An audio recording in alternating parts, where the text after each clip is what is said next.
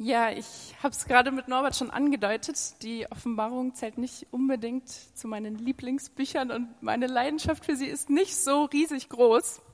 Das liegt unter anderem daran, dass ich irgendwann als Kind mal gedacht habe, ich lese jetzt die Offenbarung und leider nicht ganz so viel davon verstanden habe und dann die ganzen Grausamkeiten und Weltendszenarien irgendwie gelesen habe und es ein bisschen mit der Angst zu tun bekommen.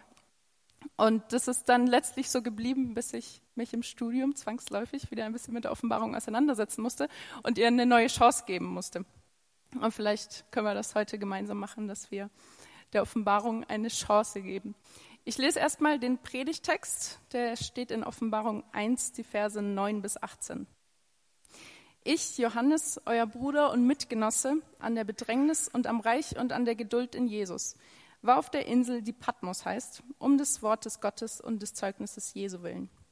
Ich wurde vom Geist ergriffen am Tag des Herrn und hörte hinter mir eine große Stimme wie von einer Posaune, die sprach: Was du siehst, das schreibe in ein Buch und sende es an die sieben Gemeinden nach Ephesus und nach Smyrna und nach Pergamon und nach Thyatira und nach Sardes und nach Philadelphia und nach Laodicea.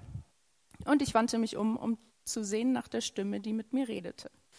Und als ich mich umwandte, sah ich sieben goldene Leuchter und mitten unter den Leuchter einen, der war einem Menschensohn gleich. Der war angetan mit einem langen Gewand und gegürtet um die Brust mit einem goldenen Gürtel.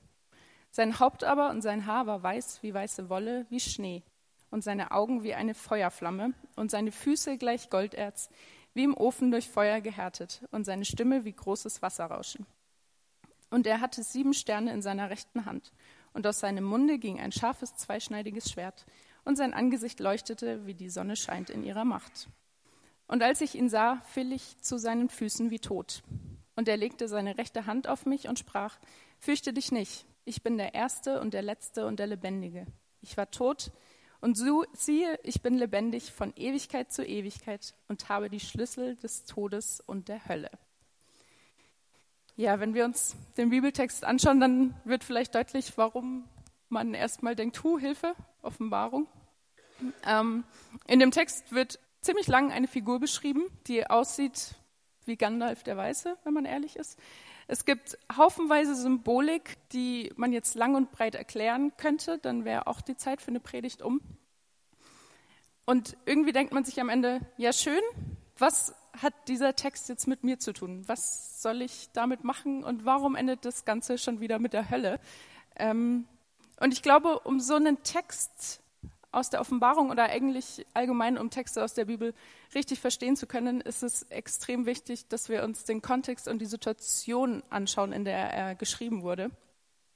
Weil gerade bei Offenbarung, glaube ich, hat man oft so ein Denken von, oh, wir lesen mal die Offenbarung und schauen, was schon alles passiert ist davon und wann Jesus wiederkommt. Ähm, aber ich denke, dass die Texte erstmal in die Situation damals hineingesprochen wurden. Also, dass es jetzt nicht darum geht, dass wir schauen, oh, wo auf dieser Skala sind wir, sondern dass der Text damals genau in die Situation, in die Gegenwart gesprochen wurde.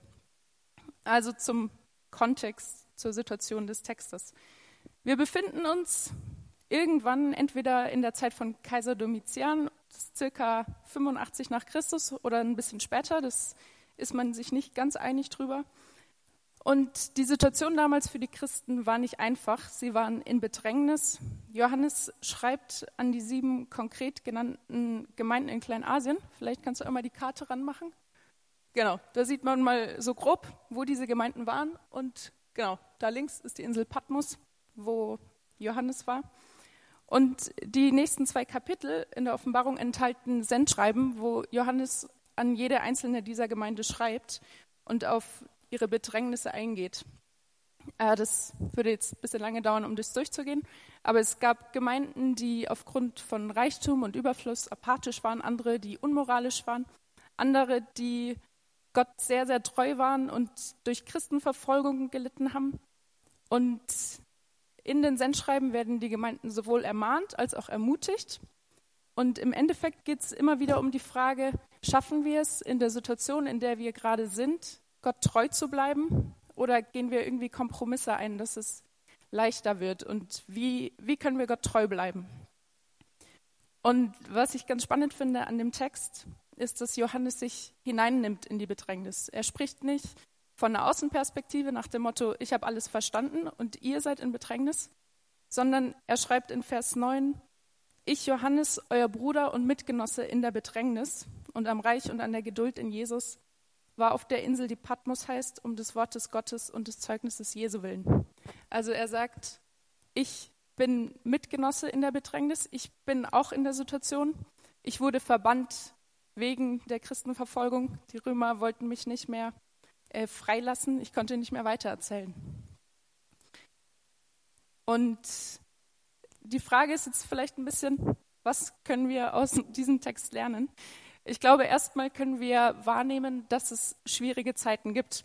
Das ist was, was ich persönlich ungern höre und in meinem Leben auch versuche meistens auszublenden.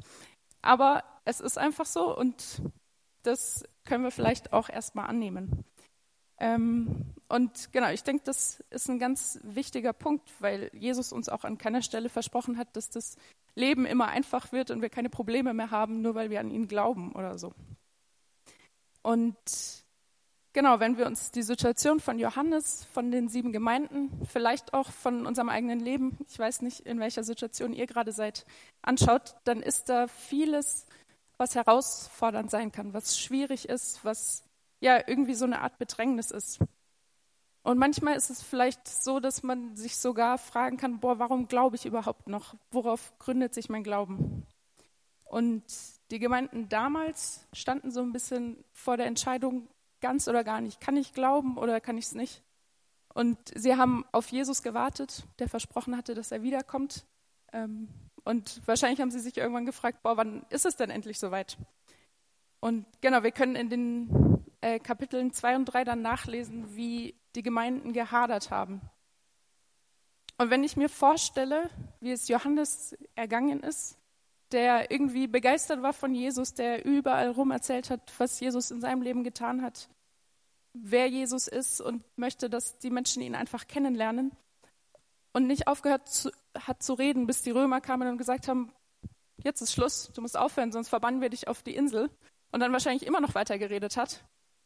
Ähm, ja, ich kann mir vorstellen, dass das für ihn keine leichte Situation war, dass er vielleicht irgendwann auf dieser Insel war und sich damit auseinandersetzen musste, mit diesen Fragen, warum hat Gott nicht auf mich aufgepasst? Ich habe doch sein Werk getan.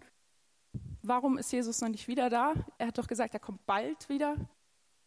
Vielleicht war alles doch nicht so real, wie ich dachte. Was ist der Sinn von all dem? Ich weiß nicht, ob es Johannes so ging. Vielleicht ging es ihm auch ganz anders und er war nach wie vor völlig sicher und zuversichtlich und hat vertraut und weiter gehofft. Ich weiß es nicht, aber ich könnte mir vorstellen, dass es mir ein bisschen so gegangen wäre. Ähm, wir in Deutschland haben nicht das Problem, dass wir irgendwie als Kirche verfolgt werden würden. Ich glaube, für Christen in anderen Ländern haben solche Texte eine ganz andere Realität und die können da vielleicht ganz anders mit anknüpfen. Aber ich glaube, dass auch wir hier in Deutschland unsere Bedrängnisse haben, die wir ernst nehmen dürfen. Wir haben als Kirche unsere Kämpfe, aber auch jeder Christ, jeder Mensch hat persönlich seine Herausforderungen und ja, seine Krisen und Phasen, wo es vielleicht nicht so leicht ist. Und wir haben eben nicht das Versprechen, dass immer alles gut wird, dass in allem, was passiert, ein Sinn steckt. Manchmal gibt es Schwierigkeiten, manchmal mit uns selber, mit unseren Umständen, mit ja, anderen Menschen. Und ich glaube, manchmal kann das zumindest bei mir ganz schön an meinem Fundament, an meinem Glauben kratzen, weil ich dann genau diese Fragen habe. Wo ist Gott in all dem? Wo bist du? Was machst du eigentlich? Ich weiß nicht, ob ihr die Fragen kennt. Wenn nicht, beneide ich euch. Ähm, und die Frage ist für mich ein bisschen, wie man diese Spannung jetzt auflösen kann. Ähm, und ehrlich gesagt, ich habe nicht wirklich eine Antwort drauf, aber ich kann versuchen, ein bisschen zu erzählen, warum der Text vielleicht eine Hilfe sein könnte. Äh, ich hatte mal eine Phase in meinem Leben, in der ich meinen Glauben sehr in Frage gestellt habe und ich mir nicht sicher war, ob ich überhaupt glauben will. Ähm, und ich mich so ein bisschen von Gott verarscht gefühlt habe und einfach die Welt um mich herum und Gott nicht mehr verstanden habe und dachte, vielleicht ist Gott gar nicht so gut, wie wir immer predigen. Und ich habe mir in der Zeit ein Tattoo stechen lassen. Kannst du mal das nächste Bild machen? Das ist nicht mein Tattoo, aber das ist das, was ich mir habe tätowieren lassen. Ähm, und ich sage gleich, was es das heißt. Ich bin mir nicht sicher, ob das irgendwie eine Trotzreaktion auf mein Leben war oder irgendwie eine Erkenntnis. Ein Freund von mir hat ein bisschen gelacht, weil er meinte, ich versuche mir gerade selber was zu predigen. Ähm, das Zeichen, was da steht, ist, das heißt, Gott ist größer als meine Höhen und Tiefen. Ähm, was hat es mit dem Text zu tun? Johannes, der auf der Insel ist, mit all seinen Fragen, mit all seiner Verzweiflung, hat in, vielleicht auch mit ganz viel Zuversicht, hat eine Vision. Und zwar darf er den auferstandenen Menschensohn sehen. Er darf Jesus sehen, der mit ganz vielen Bildern und Vergleichen beschrieben wird. Und Johannes sieht ihn und er fällt erstmal auf den Boden wie tot. Vielleicht vor Schreck, vielleicht vor Ehrfurcht. Es wird hier nicht so deutlich gesagt. Aber es wird gesagt, wie Jesus reagiert. In Vers 17 und 18 lesen wir, ich glaube, das ist auch eine Folie. Genau. Und er legte seine rechte Hand auf mich und sprach, fürchte dich nicht, ich bin der Erste und ich bin der Letzte und ich bin der Lebendige. Ich war tot und siehe, ich bin lebendig, von Ewigkeit zu Ewigkeit, und ich habe die Schlüssel des Todes und der Hölle. Also Jesus legt Johannes die Hand auf, er kommt ihm ganz nahe und er sagt, fürchte dich nicht. Vielleicht war dann doch die Furcht der Grund, wie tot zu sein. Er sagt, ich bin der Erste und der Letzte und der Lebendige. Ich war tot und siehe, ich bin lebendig von Ewigkeit zu Ewigkeit und habe die Schlüssel des Todes und der Hölle. Das ist es, was Jesus in die Situation damals hineingesprochen hat. Und das gilt uns heute auch noch. Schließlich ist er der Erste und der Letzte und der Ewige und der Lebendige. Und für mich steckt eben in dieser Aussage ganz viel über die Größe Gottes drin. Wenn Jesus sagt, ich bin der Erste und der Letzte und der Lebendige von Ewigkeit zu Ewigkeit, dann ist er immer da. Stell dir vor, du liegst da in deinen Fragen und Gott legt dir die Hand auf die Schulter und sagt, hey mein Freund, hab keine Angst. Ich war da, bevor die Erde war. Ich bin noch viel länger da, als du leben wirst. Du kannst mir vertrauen. Ich finde, auf der einen Seite steckt da sehr viel Stärke und Ermutigung und Trost drin. Und auf der anderen Seite habe ich so gedacht, ja, das ist schön, dass das Johannes passiert ist, aber den Gemeinden ging es wahrscheinlich nicht so, dass die alle Jesus gesehen haben, der ihnen das gesagt hat. Und ich glaube, auch heute ist es nicht unbedingt immer so, dass wir eine Vision haben und dann ist alles gut. Ähm, und trotzdem steckt für mich in dieser Aussage so ein bisschen ein Tool drinnen, was vielleicht helfen kann, daran zu erinnern, dass Gott größer ist, auch wenn die Schwierigkeiten und die Herausforderungen groß sind. Ähm, in diesem Ich bin der Erste und ich bin der Letzte und der Ewige steckt für mich ganz, ganz viel Geschichte. Weil wenn Gott schon immer da war und wenn Gott lebendig ist, dann muss es sich in der Geschichte zeigen. Und ich glaube, diese Geschichte oder wo sich das zeigt, hat unterschiedliche Aspekte. Zum einen wird sie uns in der Bibel erzählt. Ich glaube auch im Leben von anderen und ich denke auch in unserem eigenen Leben können wir immer wieder Geschichte Gottes sehen. Ähm, in der Bibel wird von vorne bis hinten letztlich einfach nur erzählt, wie der lebendige Gott in der Welt wirkt. Gott, der in Schwierigkeiten dabei ist, Gott, der Mensch wird, der selber leidet, der selber stirbt und der den Tod überwindet. Und im Leben von anderen und von uns selbst spiegelt sich, dass Gott lebendig ist, weil auch wir immer wieder Gott erleben können. Und ich glaube deshalb, dass es extrem wichtig ist, dass wir die Erfahrungen, die wir mit Gott machen, irgendwie präsent halten.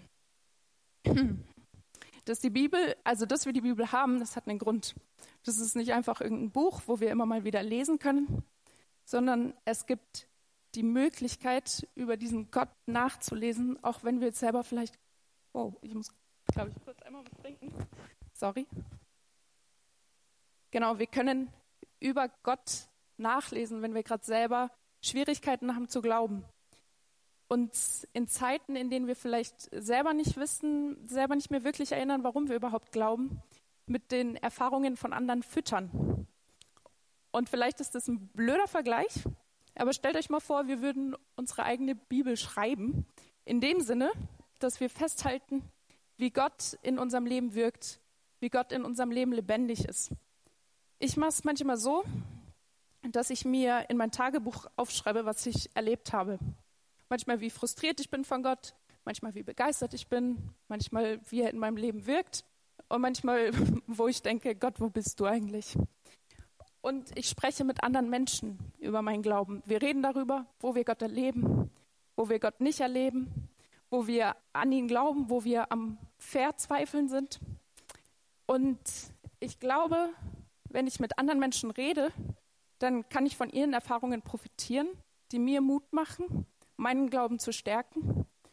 Und ich kann mit anderen Menschen durch meine Tiefen und durch meine Zweifeln gehen.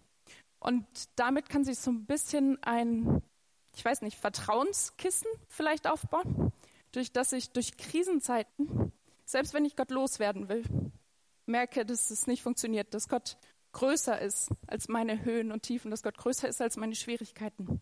Jemand Lebendiges hinterlässt Spuren, das ist einfach so. Und jemand, der Spuren hinterlässt, dem kann ich nicht absprechen, dass er lebendig ist. Und genau, das ist der Kontext zu meinem Tattoo. Ähm, und Jesus sagt nicht nur, ich bin der Erste und der Letzte und der Lebendige, sondern er sagt auch, ich habe die Schlüssel des Todes und der Hölle. Äh, wie gesagt, als ich als Kind die Offenbarung gelesen habe, da habe ich es ein bisschen mit Angst zu tun bekommen. Ich weiß bis heute nicht, warum ich das gelesen habe und ich mit Leuten darüber geredet habe, weil ich gedacht habe, uh, Hilfe, wenn ich was falsch mache, dann hat Jesus den Schlüssel zur Hölle. Und ich glaube, das ist die genau absolut falsche Auslegung. Was heißt es, wenn Jesus sagt, ich war tot und siehe, ich bin lebendig von Ewigkeit zu Ewigkeit und ich habe die Schlüssel des Todes und der Hölle. Jesus tritt auf als der Auferstandene, der selber gelitten hat, der am Kreuz hing, der am Kreuz gerufen hat, mein Gott, wo bist du? Warum hast du mich verlassen? Und der auferstanden ist, der den Tod besiegt hat und der somit die Macht hat über den Tod und die Macht hat, Türen aufzusperren. Es geht nicht darum, dass Jesus sagt, haha, ich habe einen Schlüssel, ich kann zusperren, sondern es geht darum, dass er sagt, fürchtet euch nicht, ich will die Türen aufsperren, ich will, dass ihr frei seid. Ich bin euer Erlöser, der uns die Hand auflegt und sagt, fürchte dich nicht, ich bin der Erste und der Letzte und der Lebendige. Ich war tot und siehe, ich bin lebendig von Ewigkeit zu Ewigkeit und habe die Schlüssel des Todes und der Hölle. Amen.